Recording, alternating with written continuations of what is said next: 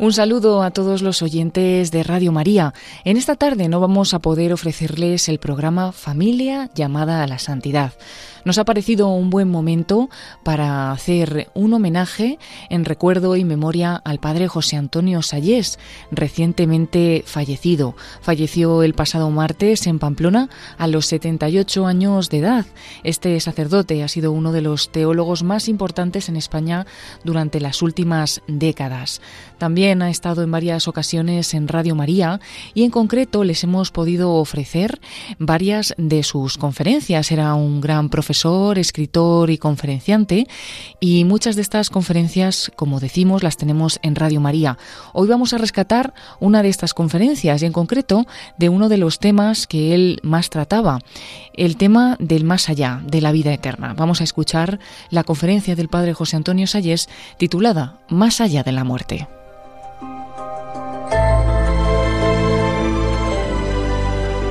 Vamos a hablar más allá de la muerte. Decía San Agustín, si hay algo de lo que el hombre está seguro es de que un día ha de morir, porque el hombre comienza a existir en la muerte el día en que comienza a existir en el cuerpo. Y decía un teólogo protestante, Emil Brunner, una iglesia que no se atreve a predicar sobre el más allá es una iglesia que ya no tiene que decir nada al mundo. La iglesia sigue creyendo en el más allá. Ahí tienes el catecismo, que habla totalmente de él. Pero ciertamente es verdad que no nos atrevemos. La filosofía, en tiempos de Unamuno, se atrevía a plantearse el tema de, de la muerte. Pero hoy en día la muerte se ha convertido en el gran tabú de nuestra cultura. Antes se decía que el tabú era el sexo. ¿No es cierto? Hoy es la muerte. No se habla nunca de la muerte, pues porque como el hombre de hoy no tiene nada que decir sobre eso o no se atreve con ello, pues tiene el recurso de no pensar. No pensar. El que es el cardenal de Viena, Schembor, eh, von Schembor, eh, es de una familia noble. Su madre lo parió en un castillo, lo sabíais. En Schalken, en la Bohemia que actualmente es de, de Chequia y que, que hablan ahí el alemán. Pues tiene un librito sobre la reencarnación, que no está traducido al castellano, y dice, yo no sé lo que pasa con esto de la reencarnación, porque la reencarnación ha nacido en, esto, en religiones de Oriente como el hinduismo, el budismo, y en esas religiones de Oriente donde creen en la reencarnación, pues lo sienten como un peso del que se quisieran liberar. Y sin embargo aquí en, en, en Europa se ha hecho una encuesta y resulta que uno de cada cuatro europeos dice que cree en la reencarnación. No lo entiendo. Yo le escribí una cartita y yo le dije, sí que se entiende. La gente lo que quiere es seguir viviendo, reencarnarse, aunque sea en un burro. ¿Entendido? Lo que no quiere es que Dios le juzgue cara a cara. Esa es la cuestión. Que le den otra oportunidad en un burro y después en un perro, pero seguir viviendo hasta que el Atman se disuelva, en el Brahman se disuelva en el Atman. ¿Entendido? Ya está. Y ya está. El hombre nunca ha sido tan cobarde como hoy en día a la hora de hablar del más allá. La filosofía se atrevía antes a hablar del más allá. Y aquí vivía un amuno. ¿Lo conocéis? ¿Os suena? Había nacido en Bilbao, pero se pasó toda la vida enseñando aquí en Salamanca, enseñaba griego, pero llegó a ser también rector de la universidad de aquí. Y era un hombre que le atormentaba el tema del más allá porque él quería seguir viviendo. Quería seguir viviendo. Decía, si después de esta vida nos, nos espera la nada, entonces esta vida es la mayor de las injusticias. No quiero morirme, no, no quiero, ni quiero quererlo, quiero vivir siempre, siempre y vivir yo, ese pobre yo que me soy y me siento ser ahora y aquí. Y por ello me tortura el problema de la duración de mi alma, la mía propia. Y había pues otros eh, eh, escritores existencialistas, cada uno tenía su opinión, muchos de ellos ateos. Bueno, hay una anécdota que no se me olvide de, de Unamuno muy bonita. Cuenta en uno de sus libros que un día volvía de la universidad a su casa y volvía dándole vueltas a la cabeza, lívido. Y su mujer, una mujer cristiana, se llamaba Concha, que le había dado cinco hijos, lo vio entrar con una cara de preocupación, con una tristeza, una angustia, y le dijo, ¿qué te pasa, Miguel? Y dice, y entonces, pues yo me eché a llorar, como un niño. Y mi mujer Concha, dice la analfabeta, porque era una mujer que no tenía cultura, me abrazó y me dijo, hijo mío, hijo mío. Claro, ella tiene el consuelo de la fe, que yo no lo tengo. Una mujer que iba a misa todos los días a comulgar. Pero como os digo, había otros autores, hace ya muchos años, todo el mundo se ha muerto. Heidegger, Heidegger, que pues era católico, pero al final fue perdiendo la fe. Decía de la muerte que era la posibilidad de vivir una vida auténtica, porque nos hacía vivir cada minuto como si fuera el definitivo. Pero le contesta a Sartre, al que ayer aludía el, el profesor Benigno Blanco, y Sartre se ríe él diciendo, qué tonterías. La muerte es el fracaso del hombre. Y es verdad, y es verdad. ¿Y qué pasa? Que nosotros los cristianos nos podemos permitir el lujo de hablar sobre el más allá. ¿Entendido? Una sociedad sin religión le faltan recursos porque puede entrar en crisis, porque le pueden, eh, le pueden faltar los principios morales. La religión aporta esos principios morales y cuando el hombre sabe de dónde viene y a dónde va, entonces indudablemente funciona mejor en todos los ámbitos. La sociedad tiene, necesidad de la religión. Y entonces nosotros nos podemos tener el lujo de efectivamente decir al hombre de hoy que sabemos que existe el más allá. Hay un texto en la carta a los Hebreos capítulo 2 versículo 14 al 16 que dice Cristo nos liberó del Señor de la muerte, es decir, del diablo. Y así liberó a todos los que por temor a la muerte estaban de por vida sometidos a esclavitud. Hoy en día el hombre es un hombre esclavo porque no se atreve a, digamos, a hablar de la muerte nosotros los cristianos nos podemos permitir el lujo de vivir sin miedo a la muerte, ya veréis. Bien, yo os voy a hablar de todo y no os voy a meter miedo, ¿eh? porque eso es lo bonito. Eso es lo bonito, que se puede creer en el más allá, creer en el infierno, como creo yo y como creemos muchas personas y no tenemos miedo. Ya veréis. La pregunta entonces que nos hacemos ahora es si sabemos con certeza que existe el más allá. La primera, o es una suposición, ¿no es cierto? Un creer porque sí, por tradición, no. En nuestra fe tenemos que conjugar siempre la fe con la razón. La Iglesia se puede entender perfectamente con la democracia, porque la razón y la fe tienen que ir siempre de la mano. Y la Iglesia nunca le tiene miedo a la razón, siempre que esté bien fundamentada. Qué bonito es decir eso, ¿verdad? Es un pava valiente. Y entonces, pues, nosotros sabemos con certeza que existe el más allá. ¿En qué nos fundamos? En dos verdades. Primero, la inmortalidad del alma y segundo, la resurrección de nuestros cuerpos, basada en la resurrección de Cristo. ¿Nos metemos ahí, sí o no? Decidme. Venga, nos metemos primero la inmortalidad del alma. ¿Existe esa alma inmortal, sí o no? Sí. ¿Se puede probar que existe el alma? Sí. ¿Queréis unas pruebas de la existencia del alma? Son muy bonitas. Porque después, además, el, el alma nos lleva a Dios como ocurrió con un científico norteamericano, premio Nobel de Medicina, Eccles. Era un ateo y llegó a creer en el alma. Ya veremos cómo. Y después esa fe en el alma le llevó a Dios. Vamos a probar la existencia del alma. Salen unas cuantas pruebas, ¿sabéis? Curiosamente no las trae Santo Tomás. Santo Tomás solamente tiene una un poco difusa, tiene unas pruebas de la existencia de Dios, pero al alma no le dedicó tanta consideración y vamos a poner unas pruebas de la existencia de Dios. Primera, la libertad. La libertad. ¿Qué es la libertad? ¿Qué es la libertad? La libertad es autodeterminación. Yo me he determinado a mí mismo a ser cura o no serlo. Yo me he determinado a venir a, dar esta conferencia o no darla. Podía haber no venido, ¿no es cierto? ¿Sí o no? Soy libre. Yo admito que estoy determinado en lo físico por los genes que he recibido de mis padres. Mi padre era calvo y yo también. ¿Entendido? Mi madre cuando estornudaba hacía mucho ruido, le decía, pero mamá, ¿pero qué ruido haces? Y ahora me acuerdo siempre de ella porque cuando estornudo, estornudo igual que ella. Y me acuerdo de mi madre constantemente. Eso lo determinan los genes que hemos recibido, ¿me habéis entendido? Pero por esa encima de esa determinación genética, por encima, hay algo que va más allá. Es decir, mi libertad yo me autodetermino a mí mismo. Eso quiere decir que en mí hay algo que trasciende, sobrepasa la determinación genética. ¿Me explico sí o no? Yo no estoy totalmente determinado por los padres, porque tengo un plano de libertad, de autodeterminación. ¿Me seguís? Entonces quiere decir que por encima de la determinación genética hay en mí algo que trasciende lo genético, que lo sobrepasa. ¿Me seguís, sí o no? Eso es el alma. Hablar de libertad es hablar de espiritualidad, es hablar de, alma. ¿Me he explicado sí o no? Claro. Un animal está totalmente determinado, totalmente al 100%, yo no. Yo estoy determinado, si queréis, en los genes al, al 50% en mi cuerpo.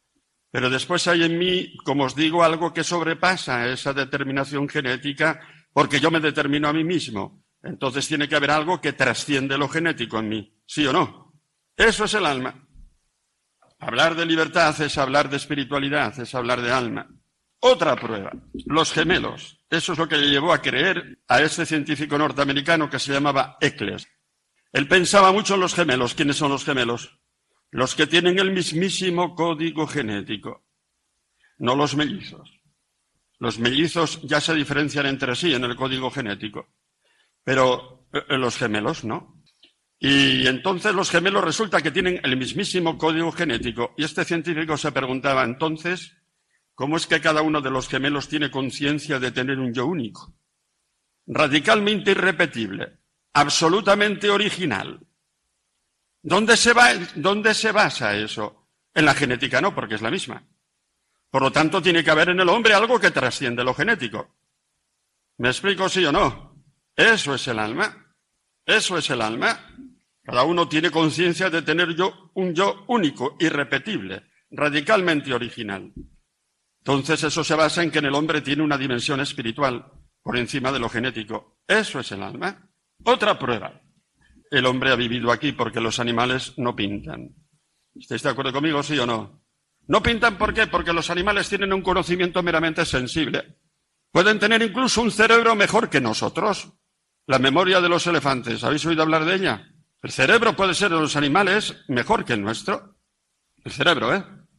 No tienen más que un, digamos, un conocimiento sensible. Huelen, ven, mejor que nosotros, pero, pero, pero, pero, no pintan. ¿Por qué? Porque para pintar un caballo tú tienes que conocer la esencia del caballo, lo que es un caballo. Es un cuadrúpedo con crines capaz de cabalgar. Cuando ya conoces la esencia ya lo puedes pintar. ¿Estáis de acuerdo conmigo, sí o no? Si tú conoces y sabes lo que es la esencia de un bolígrafo, ya lo puedes pintar. Un animal puede oler este bolígrafo y verlo mejor que nosotros. Pero no lo puede pintar nunca. ¿Por qué? Porque no sabe que es un bolígrafo. No conoce la esencia del bolígrafo. Pues un instrumento de plástico que tiene un, depósito de tinta y un sistema de escritura con bola. Eso es un bolígrafo. Ya conozco su esencia, entonces ya lo puedo pintar. ¿No es así? Entonces los animales no llegan al conocer la esencia de las cosas no tienen un conocimiento metafísico. Meta en griego significa más allá de lo físico, se quedan solo en lo físico, mientras que nosotros conocemos la esencia de las cosas. ¿Me explico sí o no? Y ese es un conocimiento que trasciende lo físico. Es un conocimiento metafísico. Es la inteligencia. Inteligencia viene de intus legere, leer por dentro. Conocemos y leemos la esencia de las cosas y por eso las podemos pintar. ¿Queda claro sí o no? Y podríamos poner todavía más pruebas de la existencia del alma. Y ahora viene una pregunta. ¿De dónde proviene el alma? Y Santo Tomás lo dice en la primera parte de la suma, cuestión 118, artículo 2. Dice, el semen que nosotros hemos recibido de nuestro padre, entonces no conocían que existía el óvulo, pues viene de, mi padre, no es así y se puede partir. Eso es la generación. Pero el alma, como es espiritual, como no tiene partes extensas en el espacio, no se puede partir y no se puede generar. Y por lo tanto, ¿de dónde viene? Dice, de Dios. Creada directamente por Dios en cada uno de nosotros. ¿Me explico o no me explico? Caso es que Santo Tomás no pone, no pone esta prueba entre las cinco vías que pone al principio de la suma. Pero es una prueba que, claro, yo creo en Dios, fijaros, me paso toda la vida estudiando y todavía no lo he visto. Pero a mí no me queda más remedio que creer en Dios, porque creyendo en Dios puedo creer en el hombre. Quitad a Dios y se nos destruye totalmente el hombre. En la conferencia que tuvimos ayer con Benigno Blanco decía cómo hoy en día pues hay una ideología de, género, ¿os acordáis? No quieren aceptar que el hombre tiene una naturaleza concreta de hombre o de mujer. ¿No es así? Pues porque no creen en Dios. Y al no creer en Dios terminan sin, poder creer en el hombre. Nosotros creemos en el hombre indudablemente mejor que nadie, porque sabemos que está creado en último término por Dios.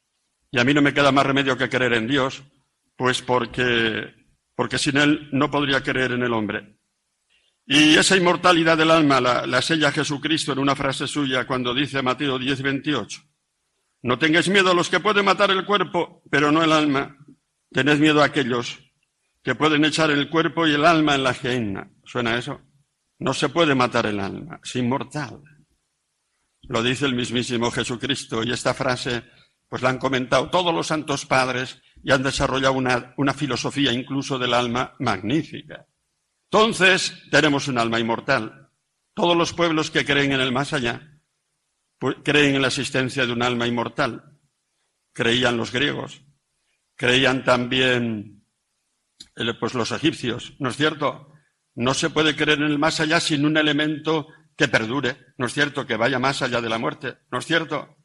Y muchos pueblos a lo largo de la historia han creído en el alma inmortal, no solamente nosotros que somos cristianos.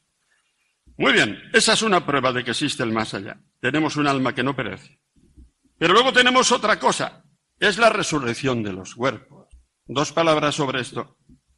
Yo no sé si sabéis que San Pablo fracasó rotundamente en su mejor predicación. San Pablo era muy listo y dijo, si yo me voy a Atenas y predico y convierto a los filósofos, pues ya he convertido a todo el mundo. Y entonces Atenas era una ciudad pequeña, cinco mil habitantes, pero tenía dos grandes escuelas filosóficas y fue a convencerles. Se preparó el mejor sermón de su vida y, citó a poetas griegos.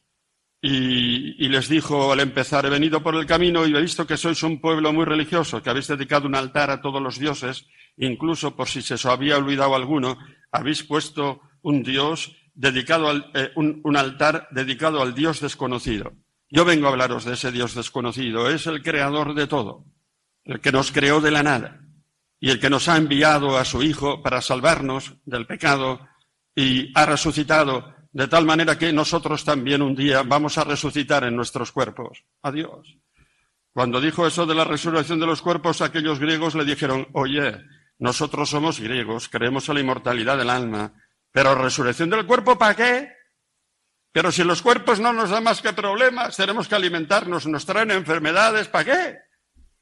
Y, y resulta que fracasó. Decía ya San Agustín que no hay verdad cristiana que rechacen tanto los paganos, estamos entre el siglo IV y el V, que la resurrección de los muertos.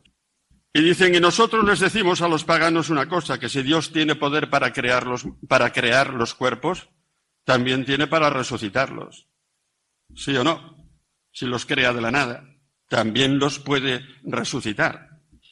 Y el que resucita a los muertos es Cristo, que hacía milagros en este mundo y superando las leyes de la naturaleza, y eso es lo que hace al resucitar nuestros cuerpos. Es como una especie de milagro por el que resucita. Y aquí Jesucristo resucitó muertos como a Lázaro, como al hijo de la viuda de Naín, y ese Cristo es el que resucitará nuestros cuerpos mortales. Y, y, más, y ponía una comparación, lo mismo que cuando sembramos una semilla en el, en el campo, se pudre y de esa semilla podrida sale un árbol precioso, de nuestro cuerpo corrompido en la tierra nacerá también un árbol precioso, que es nuestro cuerpo resucitado por el poder de Cristo. Qué bonito está esto. Entonces la iglesia siguió predicando todo eso, cómo no, cómo no, cómo no. Y, tenemos la, la certeza de que resucitaremos. Dice Romanos, San Pablo en Romanos 8, 11, aquel que resucitó a Cristo de entre los muertos dará también la vida a vuestros cuerpos mortales por su espíritu que habita en vosotros. ¿Y, ¿Y en qué nos basamos en ese poder de Cristo? Pues que Él mismo resucitó. Y ahora no os puedo hablar de la resurrección de Cristo, sería demasiado, pero me vais a dejaros decir un par de cosas bonitas. El hallazgo del sepulcro vacío por sí solo no bastaba para llegar a, la convicción de que Cristo había resucitado. En principio podrían haber robado el cadáver. ¿Estáis de acuerdo conmigo, sí o no? Claro. Pero sin embargo hay un texto precioso y es Juan capítulo 20 que dice que va María Magdalena, fue al sepulcro y se encuentra que no está el Señor, que no está su cadáver y se llena de miedo y va corriendo a avisar a Pedro y a Pablo diciendo, no está el cuerpo del Señor y no sabemos quién se lo ha llevado. Y entonces van al sepulcro corriendo Pedro y Juan. Llegó primero Juan porque era eh, más joven, luego eh, llegó Pedro y entonces, pues dice San Juan que él eh, llegó al sepulcro, miró y vio las vendas en el suelo y el sudario plegado aparte. Luego entró el jefe, Pedro pasó ya porque era el jefe, y efectivamente dice, vio las vendas en el suelo y el sudario plegado aparte. Pero si lo leemos en griego, no dice las vendas en el suelo. Dice que las vendas estaban keimena, echadas, yacentes, desinfladas, diríamos. Es decir, seguían atadas, pero sin contenido. ¿Habéis visto la película de Mel Gibson, La Pasión? Al final resulta que una, sábana se desinfla, ¿no os acordáis? Pues alguien le ha contado a, Mel Gibson lo que pasó con Cristo, que las vendas seguían atadas, pero, pero desinfladas. ¿eh? Entonces comprendió Juan que no lo habían robado. Por eso él dice de sí mismo que él vio y creyó. Para él ya solo el sepulcro vacío era una prueba de la resurrección de Cristo porque comprendió que no habían robado su cuerpo. Pero sobre todo lo que da la certeza a los apóstoles de que Cristo ha resucitado es que le ven y le tocan. Cuando dicen los textos en griego que el Señor se apareció, emplean sobre todo verbos como faneró, que significa mostrarse visiblemente. En español tenemos el verbo faneró. el maestro de mi pueblo decía que las plantas se dividen en criptógamas y fanerógamas. Siguen existiendo, no sé, han pasado tantos años. Y entonces decía criptógamas las que tienen los, los, los órganos reproductivos escondidos, fanerógamas las que los tienen visibles. Pues en los textos, cuando se dice que Cristo se apareció en aoristo pasivo, dice el verbo efaneroce, el Señor se mostró visiblemente. O el verbo faino, que también existe en español, la palabra epifanía, que eh, eh, eh, el, Señor se mostró visiblemente a los Reyes Magos, faino, viene, viene de, esa, de esa raíz. Y además es que pasa una cosa, que hay teólogos hoy en día, pues que dicen que no fue histórica la resurrección y que fue simplemente una experiencia que tuvieron los apóstoles de que seguía vivo. Dios mío. Y el catecismo en el número 643 le responde diciendo, experiencia de fe. Los apóstoles después de la muerte de Cristo ninguna experiencia de fe, la habían perdido totalmente. La fe, estaban escondidos ya para marcharse otra vez a pescar a Galilea, porque Jesucristo había sido condenado como un maldito de Dios, porque la escritura dice maldito el que cuelga en el madero. Y entonces ya con eso, cuando vieron que Cristo había muerto en el madero, perdieron la fe. Sí le habían visto hacer milagros, pero después llega la hora de la verdad, de la muerte, y fue impotente ante la muerte y le condenaron como un maldito de Dios. Los apóstoles no estaban para experiencias, dice el catecismo, si no hubiera sido por el encuentro físico, dice el catecismo, que tuvieron con Cristo resucitado, no habrían recuperado la fe. Esto es muy bonito. Porque el cristianismo no es una ideología, ¿sabéis? El cristianismo nace del ver y del tocar. El cristianismo salió adelante porque vieron a Cristo resucitado y le tocaron. Y cuando se apareció Cristo a los apóstoles en el, capítulo 20 de San Juan, le dijeron, eh, se apareció a los, faltaba Tomás, y, le vieron, le tocaron, y, luego vino Tomás y le contaron y dice Tomás, ya, ya que ha resucitado. Eso no se lo cree nadie. Si no lo veo y no lo toco, no creo. El Señor se les apareció otra vez, esta vez con Tomás, y le dijo, ven aquí, tócame. Cristianismo nace del ver y del tocar. Lo dice San Juan en la, primera carta, capítulo primero, los que hemos tocado al verbo con nuestras manos, los que le hemos visto al verbo con los, con los ojos. Es bonito esto. Entonces, ciertamente nosotros apoyamos nuestra fe en el más allá. Y, y claro, otra cosa, que luego vienen los relatos de las apariciones del Señor y, las primeras que dan testimonio de la aparición de Cristo son unas mujeres, ¿sí o no? Tres mujeres, María Magdalena, María de Cleofé, y María de Cleofás y María de Salomé. Y esas aparecen como los testigos de la resurrección de Cristo. Eso no se lo puede inventar nadie. ¿Por qué? Porque en aquel tiempo, en aquella cultura, el testimonio de una mujer no valía nada. A una mujer nunca le llevaban a un juicio a declarar, porque el testimonio de la mujer no vale, eso pensaban, ¿queda claro? Y lo bonito es que lo más importante del cristianismo lo testimonian unas mujeres que en aquella cultura tenían un testimonio que no valía un pimiento. Si se inventan la resurrección hubieran puesto como testigo a los apóstoles. ¿No es así? Sin embargo, cuando los sinópticos cuentan las cosas tal como fueron, ponen el testimonio de las mujeres, porque ellas le vieron resucitado. Eso no está inventado. Bien, entonces, señores míos, este Cristo que ha vencido la muerte es también el que dará su espíritu a nuestros cuerpos, que quedan depositados en la tumba, y entonces en su última venida eh, resucitarán. Lo dice muy claramente Jesucristo en el capítulo 5 de San Juan, versículo 28 en su última venida el Señor, pues hará que los, los, cadáveres salgan de los sepulcros y los resucitará a la vida de los sepulcros con su última venida. Mientras tanto, ciertamente los tenemos aquí en el cementerio. ¿Y sabéis qué significa cementerio? Dormitorio. Porque están ahí durmiendo, esperando que llegue la última hora de la resurrección que vendrá con la, venida final del Señor. Lo dice claramente San Pablo, 1 Corintios 15, 23. Cristo ha resucitado como primicias, el primero, nosotros en su última venida. Todos los textos de la Escritura realmente ponen la resurrección. Bien, pues entonces, ¿qué ocurre con la muerte? Que ya con la muerte entramos en lo que se llama la escatología intermedia. Ya entramos en el más allá. Nuestras almas entran ya en lo que llamamos un juicio particular. ¿No es así? Cada uno es juzgado en su alma.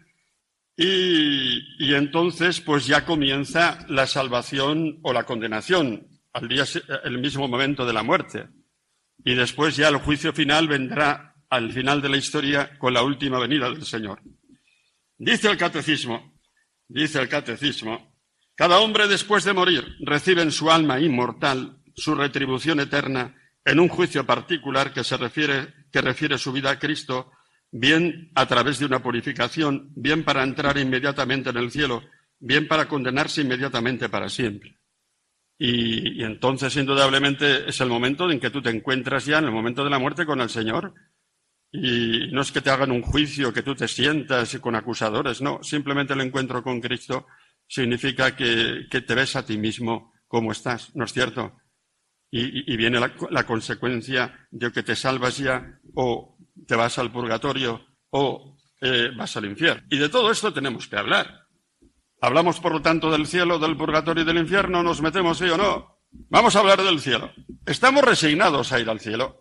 Como una viejica de mi pueblo que se estaba muriendo le dice cura, no se preocupe que se muere, pero, pero va al cielo. Y dice, sí, sí, pero como en casa, ninguna parte. Qué tontos somos. ¿Qué es el cielo? Dice el catecismo, los que mueren en la gracia y en la amistad de Dios y están perfectamente purificados, viven para siempre con Cristo, son para siempre semejantes a Dios porque le ven tal cual es, cara a cara. Fue la resurrección y la ascensión de Cristo las que abrieron el cielo. Cristo rompió el tiempo y abrió el cielo, asociando a su glorificación celestial a aquellos que han creído en Él y han permanecido fieles a su voluntad. Esta vida perfecta con la Santísima Trinidad, esta comunión de vida y de amor con ella, con la Virgen María, los ángeles y todos los bienaventurados se llama el cielo. Vivir en el cielo, dice San Pablo, es estar con Cristo. Vamos a ver. Pues sí, estamos resignados a ir al cielo, pero porque somos tontos. Vamos a, a explicarlo. Mirad, tenemos en el fondo un deseo de felicidad infinita, porque todos hacemos la experiencia en este mundo que no encontramos nada ni nadie que sea nuestro todo.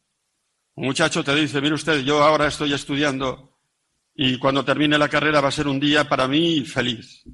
Ese muchacho termina la carrera y al día siguiente se dice, bueno, ahora necesitaría encontrar un trabajo. Gustaría casarme, encontrar una chica, entendido, buena, cristiana, que me diera unos cuantos hijos, un guapa, y, la encuentra. Y se casa. Pero al día, al día siguiente de la boda tienen que empezar de nuevo, sí o no. ¿No es así, sí o no? Eso nos pasa a todos, incluso a los que no creen. Y entonces, claro, dice Santo Tomás, ¿qué pasa? Que el hombre desea una felicidad infinita. En este mundo no encuentra nadie ni nada que sea su todo. El cielo será encontrar la belleza infinita, la bondad infinita. Y será la alegría perfecta para el hombre, ya no tendré ya más deseo. El descanso definitivo, la belleza de Dios, Mirad, yo todavía no he visto a Dios y no he visto su belleza, pero como soy montañero, me la imagino. En esas montañas que hacen frontera con Austria, que son unos paisajes impresionantes. Hay en Suiza un paisaje que es subir, subimos a pie en 1100 metros, ¿eh? Por un camino fácil, pero hasta la base de tres grandes montañas que son el Eiger, el Mensch y el Jungfrau. Y ahí comienzan los glaciares. En los glaciares ya no nos metemos porque no tenemos facultades, pero celebramos la misa allí. ¿Eh? Siempre además ahí en Suiza han sido, han sido, ¿eh? ya no lo son, profundamente cristianos y hay altarcitos preciosos con un Cristo. Y dices, caray, esto lo han hecho para que celebremos aquí la misa. Y entonces llevo todo para celebrar la misa y te pones allá con 50 muchachos celebrando la misa en aquellos paisajes. Y luego allá hay una bajada a un valle que se llama Lauterbrunnen, que eso es lo más impresionante que hemos visto en nuestra vida. Es un bajar y no sabes a dónde mirar. Y te dicen los chicos, oye, Sayes, vamos a, vamos a pararnos aquí a rezar un rato. Nos ponemos a rezar y dice uno, mejor en silencio. ¿Por qué? Porque el paisaje aquel les impresiona. Es una belleza que se les mete dentro, que les limpia. Y entonces yo me digo, ¿cómo será la belleza de Dios si esto es una criatura? Yo me la imagino. Las montañas nos limpian. Nosotros decimos que todo hombre necesita un paisaje, un sagrario y unos amigos. Y empezó por el paisaje porque el paisaje lo vemos como creación de Dios. Entonces, eso será el cielo. Pero más todavía, el cielo será participar de la victoria de Cristo. Porque Cristo es rey, sí o no. Y el Padre Rey me diría, claro que es rey. En la liturgia celebramos al final de la liturgia, el último domingo de nuestra liturgia, antes de empezar el Adviento, es la fiesta de Cristo Rey y decimos que es rey, pero aquí Cristo no reina. Que Cristo no solamente no reina en muchas personas, sino que incluso se ríen de él, se le puede escupir a la cara. Y no pasa nada, no se defiende. ¿Entendido? Porque respeta la libertad de todo el mundo. Pero en su última venida entonces se manifestará en todo su poder ante, los buenos y los malos y entonces con toda su realeza y en el cielo entrará y digamos con esa realeza y entonces, pues mirad, eso es participar del triunfo de Cristo, eso es el cielo. A mí me basta con que el Señor me diga qué bien lo has hecho, Sayas. Más todavía, ya sé que vais a hacer una pregunta y en el cielo encontraremos y gozaremos de la presencia de nuestros conocidos, sí o no. El magisterio no se ha querido meter nunca en ese punto porque como no haya una frase clara en la Biblia, el magisterio no se mete. Pero los santos padres sí, Empezando por San Cipriano, siglo III. San Cipriano dice, claro que los conoceremos porque en el cielo formamos todos una misma familia. Somos miembros del cuerpo místico de Cristo y nos vemos y nos conocemos todos. No habrá familias separadas, pero conoceremos a los nuestros. ¿Me explico sí o no? Y después mucha gente, muchos santos padres lo han dicho así. Claro que sí, que formamos una única familia, eso es verdad. No es que estaremos con los nuestros aparte, con nuestra familia, todos, y los miembros de una familia todos se conocen. Más todavía, dice San Pablo en la carta a los Romanos capítulo 8, que este mundo también, este mundo, que ha sido creado por Dios, pero que ha sido sometido por uno que lo sometió, indudablemente Satanás, pues está ansiando, como con dolores de parto, anhelando participar de la gloria de Cristo resucitado. Y este mundo también será transformado en gloria. Ahí realmente, pues, me falla la imaginación no me puedo imaginar eso, pero esta la belleza de este mundo. Sabemos que tampoco va a ser destruida. Nos acompañará, no sé cómo. Ya habéis entendido, no me preguntéis más, porque no sé, pero nos acompañará. Y me vais a preguntar, sí, pero si una madre ha perdido a su hijo que se ha condenado, ¿cómo va a ser feliz en el cielo? Teniendo a Dios enfrente no se puede sufrir. ¿Queda claro, chavales? No sé más, pero tampoco menos. Segundo, el purgatorio. ¿Cómo, ¿Qué bien habla del catecismo del purgatorio? Y no para meter miedo. Habla del purgatorio para decir que es el lugar donde nosotros completaremos nuestra santificación. No podemos entrar en el cielo si no somos santos. Entonces aquellos que mueren en gracia de Dios, pero que tienen que purificar todavía sus almas de sus pecados veniales o de consecuencias de pecados ya confesados graves, pero que dejan consecuencias, yo recuerdo una vez una muchacha de 15 años vino a hacer ejercicios a una tanda que yo di y esa chica en el fondo lo único que quería era confesarse de un aborto que había cometido. 15 años. Y entonces, pues, estaba arrepentida. El pecado del aborto, sabéis que está reservado al obispo o al penitenciario, el canónigo de la catedral encargado del penitenciario. Pero si la persona que ha abortado no sabe que ese pecado está reservado al obispo, no cae en esa reserva. Esa niña, por lo tanto, no tenía ni idea y yo le puedo absolver. Yo he confesado ya muchos abortos a lo largo de mi vida por este procedimiento. La chica estaba arrepentida. Y yo le dije, ya está, ese pecado ya no existe. Y me dice, demasiado fácil. ¿Qué quieres decir? Pues que es que necesito tiempo para volver a estudiar, que he dejado de estudiar. Necesito tiempo para volver a la parroquia. Necesito tiempo para volver a sonreír, que hace tiempo que no sonrío. Eso es el purgatorio, purificar todas las consecuencias de nuestros pecados y hacer que vayamos, pues a través de actos de oración, de penitencia, como queráis, a la santificación total. Es un proceso de santificación, lo dice muy bien el catecismo. No hay que tener miedo al, purgatorio, ¿sabéis? Porque el purgatorio no tiene más que una puerta de salida, y esa va al cielo.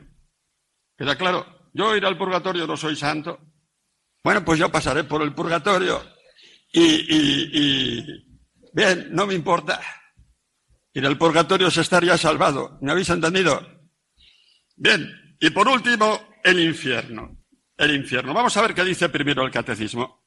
Jesús con frecuencia habla de la geina y del fuego que nunca se apaga, reservado a los que hasta el fin de su vida rehusan creer y convertirse, y donde se puede perder a la vez el alma y el cuerpo. Jesús anuncia en términos graves que enviará a sus ángeles que recogerán a todos los autores de iniquidad y los arrojarán al horno hirviendo, y que pronunciará la condenación, alejaos de mí, malditos, al fuego eterno. Bien, vamos a explicar.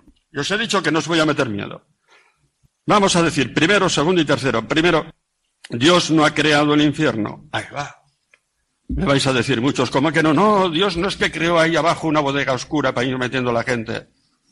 Dios no ha creado otra cosa que el cielo mediante la resurrección de su Hijo.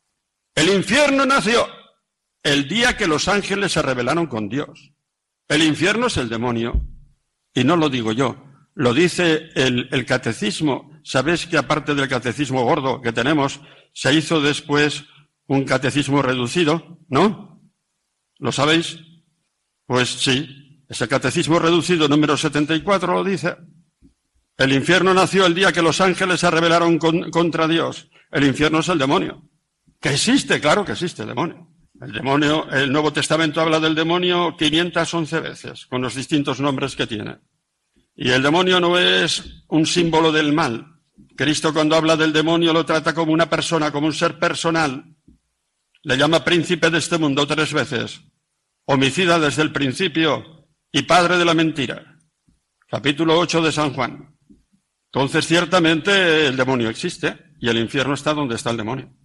Es que todas las verdades de la fe están compenetradas, están unidas y, y ciertamente aquí aparece la luz. Pero Dios castiga. Esta es la pregunta. Yo no puedo creer en un Dios que castigue a los hombres, me decía una señora.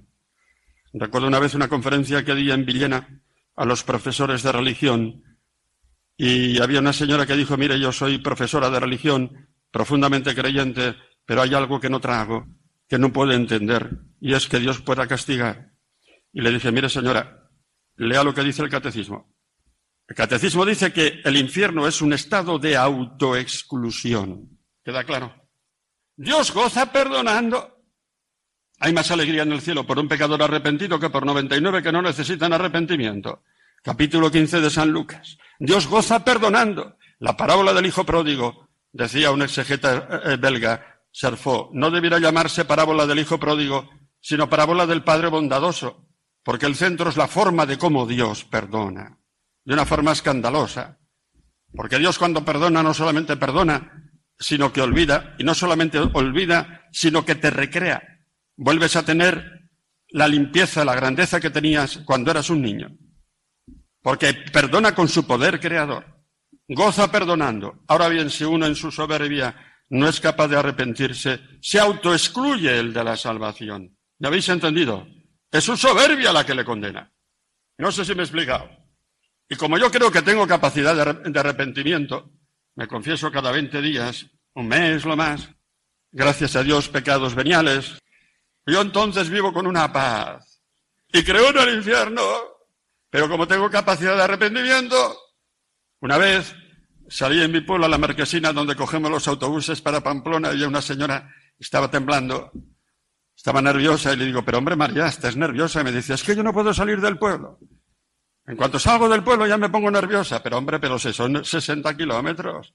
Pero me pongo nerviosa. Y yo me pego una carcajada y me dice, pues tú dónde vas? Y le dije, a Japón. ¿A Japón? ¿Y cómo haces?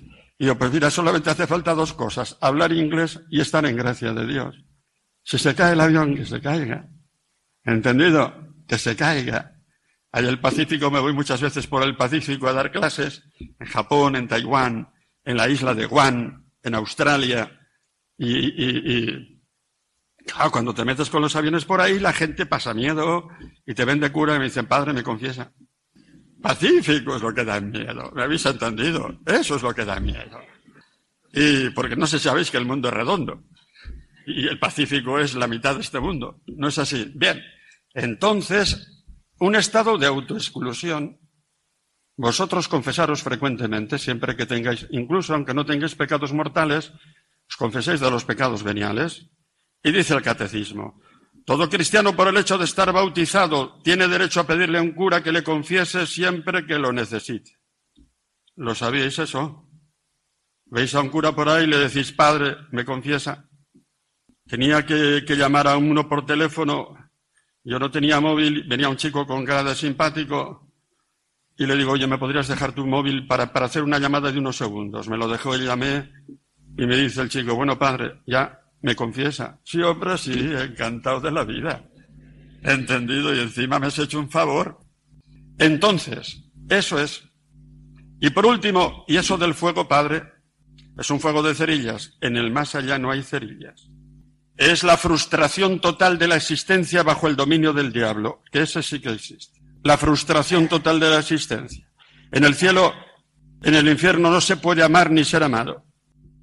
En el infierno no se puede buscar la verdad, ni el bien, ni la belleza. Es la amargura eterna, el odio eterno. Ese es el fuego. ¿Me explico sí o no? Entonces mirad, la cuestión es esa. Si os confesáis frecuentemente, el infierno no es para vosotros. No tengáis. Y le podéis decir a un cura, usted, eh, por favor, me confiesa. No, esto es. Y termino diciendo que hay un capítulo en el, en el profeta Ezequiel que está escrito para mí que soy cura. Capítulo 33 dice, si un vigilante que está en las murallas de una ciudad durante la noche ve venir al enemigo que viene por la noche y va a atacar y va a matar a los suyos, y ese vigilante no, avisa a los suyos del peligro que corren, entonces si, si el enemigo entra y mata a los suyos, ese vigilante será responsable de la muerte de los suyos. Lo mismo si un pastor no avisa a los suyos del peligro que corren de condenación, ese pastor será responsable de la condenación de los hombres. ¿Lo habéis entendido, sí o no? Ese texto está escrito para mí, que soy pastor, que soy sacerdote. Y entonces yo he dicho, señores míos, toda mi vida hablaré de estas cosas sin miedo, porque si no me la juego. ¿Queda claro, sí o no? Y luego Dios juzgará. ¿No es así, sí o no? Pues nada más, muchachos. Quería decir eso y ya está dicho. Así finaliza en Radio María esta conferencia del Padre José Antonio Sayés, titulada Más allá de la muerte. Hemos ofrecido esta conferencia en memoria y recuerdo y homenaje al padre José Antonio Sayés, que falleció el pasado martes en Pamplona a los 78 años de edad.